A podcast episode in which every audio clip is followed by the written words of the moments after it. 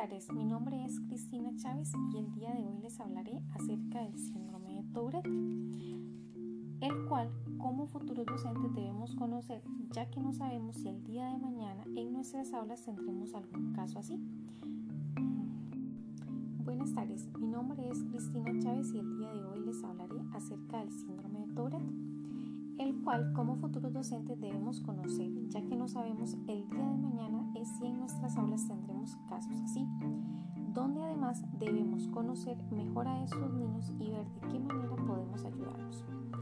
Para comenzar, el síndrome de Tourette se define como un trastorno neurológico que se caracteriza por movimientos repetitivos e involuntarios, donde además se da una emisión de sonidos vocales y movimientos corporales llamados tics. Ese trastorno lleva el nombre del doctor Georges Giles de Tourette, francés quien en 1885 diagnosticó la enfermedad en una francesa de 86 años. Dentro de los síntomas o signos que se evidencian en el síndrome de Tourette podemos identificar los tics.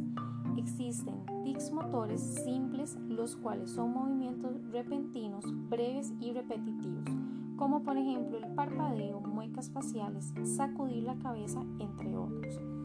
Además existen los tics motores complejos. Estos son movimientos específicos que abarcan varios grupos musculares, como muecas faciales combinadas con torceduras de cabeza. Además existen los tics vocales como insultos, repetir palabras, decir sonidos de animales o gruñidos. Los factores que influyen en la aparición de los tics son el estrés, ansiedad, transiciones de la vida o la escuela. No existe una causa específica del síndrome, sin embargo diversas investigaciones revelan ciertas anormalidades en diversas regiones del cerebro como los lóbulos frontales y la corteza cerebral, además de los circuitos que hacen interconexión en estas regiones y problemas en los neurotransmisores.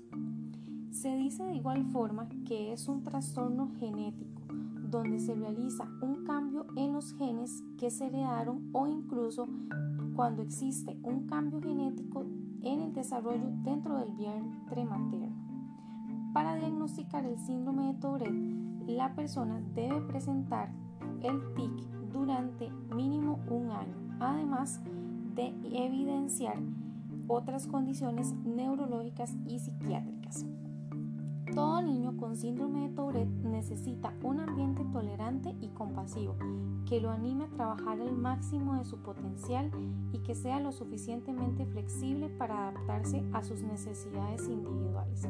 De ahí la importancia de conocer a fondo más sobre este síntoma para lograr de la mejor manera ayudarlos y cubrir adecuadamente las necesidades que requieren.